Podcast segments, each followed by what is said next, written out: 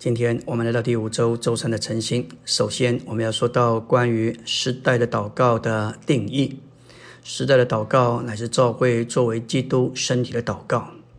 时代的祷告乃是运用基督这升天之主和身体之元首的权柄。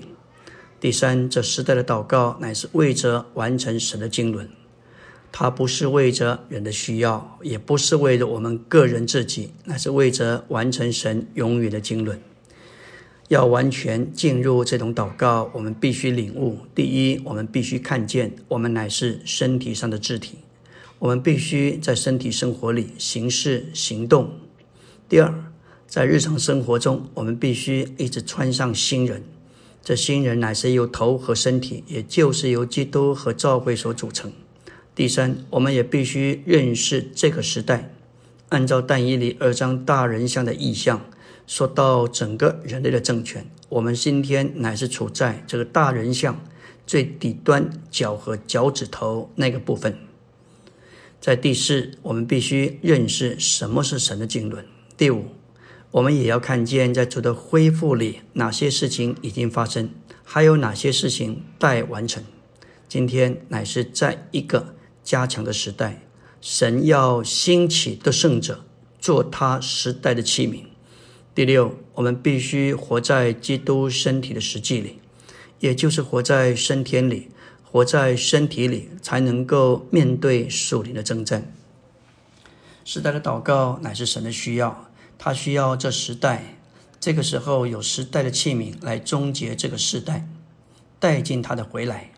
这样的祷告乃是运用权柄的祷告。这一种祷告是主在马太十八章十八节所说的：“凡你们在地上所捆绑的，在天上也要捆绑；凡你们在地上所释放的，在天上也要释放。”这一种的祷告是捆绑的祷告，也是释放的祷告。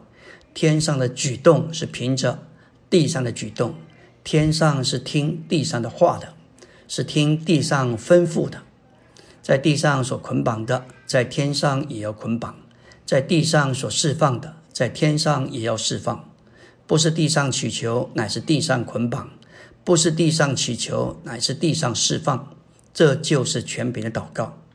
以赛亚四十五章十一节：耶和华以色列的圣者如此说：“关于我种植将来的事，你们可以问我；关于我手的工作，你们可以吩咐我。”这里关于主手的工作。他不是要我们祈求，他是要我们吩咐他。我们怎么敢吩咐神？似乎好像太大胆了。但这是神自己说的。当然，我们不能凭着肉体来做这件事情。出埃及十四章，摩西领以色列人出埃及，来到红海边，面对前面是红海，后面是埃及人的追兵。这时真是进退两难，他们甚是惧怕，一面。他们向耶和华哀求，一面向摩西发怨言。神对摩西说：“你为什么向我哀求呢？你吩咐以色列人往前走，你举手向海伸杖，把水分开。以色列人要下海中走，同如同干地。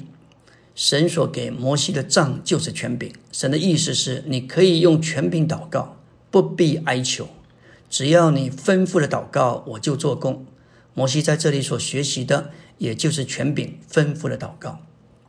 这种全美的祷告是从主升天起头的。我们要认识，基督的死是解决我们在亚当里的旧造，复活是领我们进入新造，而升天是叫我们在撒旦面前得到一个新的地位。以弗所一章二十到二十二节说到，基督升天，神叫他坐在自己的右边。就是要叫基督远超过一切执政的、掌权的、有能的、主治的和一切有名的，不但是今世的，连来世的也超过了。不止这样，神又将万有伏在他的脚下。当基督升天的时候，从空中打出一条路，一直通到天上，从此叫他的召会也能从地上上到天上。升天的意义与死和复活不同。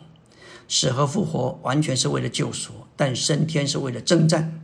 执行是和复活所已经成功的升天，教新的地位能显明出来。感谢主，当我们运用取用基督升天的立场来祷告。我们必须看见这个立场不是为了个人，乃是为了身体。基督是头，我们是身体。今天我们作为基督的身体，需要支起基督升天的立场。我相信这是五旬节那一天，我门徒们祷告的方式。我们也相信，借着圣灵的帮助，他们祷告，求主向地上的人证实他的升天。我们不该向可怜的罪人向神祈求，反之，我们必须取用基督升天的立场，在这里宣称主。我们是你的身体，我们在你的里面。你是头，我们是身体。你向着我们，就是你的身体，做万有的头。因此，我们支取你所得着的，你所达到的一切。我们只要支取这个立场，告诉主，我们不同意这地上所发生的一些事。我们也需要告诉他，我们对他指明目前的光景情况不满意。我们需要忘记我们一切个人的难处，而宣告哈利路亚。我们是身体的肢体，身体是在头里，而在万有之上的头是在天上。感谢主，身体如何，头也头也如何，身体就是如何。感谢主，我们需要有这样的信心，站在一种升天的地位和立场，我们就能够经历他的得胜。阿门。